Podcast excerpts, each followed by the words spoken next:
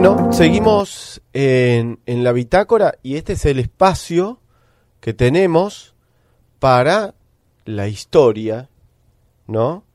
Eh, y en esta oportunidad vamos a hablar, bueno, veníamos hablando de distintos personajes históricos, hablamos del el 25 de mayo, hablamos de, mm, de historias de grandes periodistas y hoy nos vamos a dedicar a, una persona y a una personalidad que realmente em, sellaron a fuego lo que fue el siglo XX. Pero no solamente el siglo XX, sino que su legado hoy absolutamente sigue vigente. Vamos a hablar de Simón de Beauvoir. ¿eh? Nació en el 9 de enero de 1908, es decir, era una capricorniana ferviente, y murió en la misma ciudad el 14 de abril de 1986.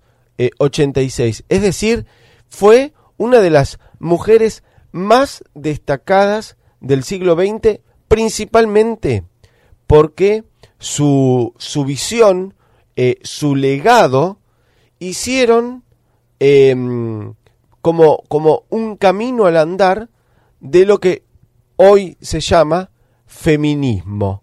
¿eh? Eh, fue realmente una mujer que se dedicó a la escritura, a la filosofía, fue profesora en distintos claustros, siempre defendió los derechos humanos en general, en un momento en donde el concepto de los derechos humanos no estaba tan em, arraigado en la costumbre de, la humanidad. Y también eh, defendió con eh, mucho fervor eh, los derechos de la mujer en particular. Su obra, El segundo sexo, se ha convertido en un clásico y en un símbolo en un símbolo del feminismo. Simón de Beauvoir había nacido en una familia burguesa profundamente católica, francesa, tanto ella como su hermana, su hermana pequeña, Hélène, eh, estudiaron en colegios eh, católicos. En su adolescencia se declaró atea en contra de los sentidos religiosos de su familia, creía que la religión era una manera de dominar al ser humano. Su padre nunca le ocultó su deseo de haber tenido un hijo varón, este hecho y el deterioro del matrimonio de sus padres hicieron que su pensamiento feminista despertara. Con 15 años, Simón de Beauvoir ya tenía claro lo que quería hacer, escribir, ser una escritora y con el tiempo se convirtió en filósofa. Estudió eh, bachillerato, se licenció en letras con especialización en, la en filosofía en 1929. Pronto se convertiría en una de las máximas representantes del existencialismo y en esos años también conoció al que terminaría siendo el compañero de su vida, ¿eh?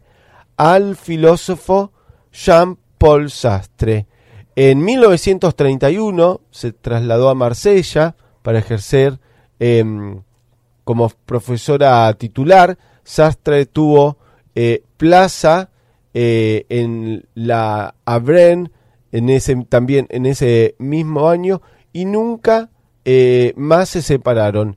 La única opción que tuvieron en el mismo sentido pasaba por contraer matrimonio, pero Simón de Beauvoir se negó. Eh, durante esos años se dio clases en diferentes eh, lugares. Eh, poco antes del estallido de la Segunda Guerra Mundial, em, Simón de Beauvoir y Sastres fueron destinados a París. Fueron profesor de la Sorbonne, también estuvieron participando en otras e instituciones.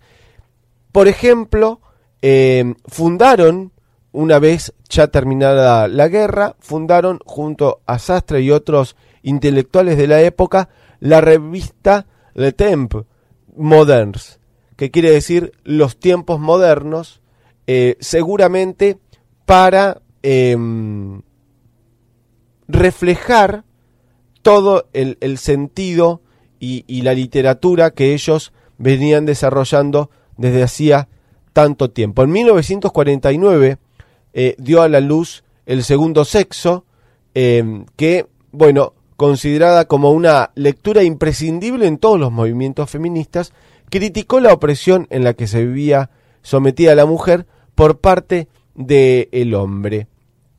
Eh, a pesar del éxito y de la popularidad que alcanzó eh, esta obra, eh, fue la, los mandarines en 1954 cuando se ganó las alabanzas de la crítica. Con esta novela ganó el premio Goncourt.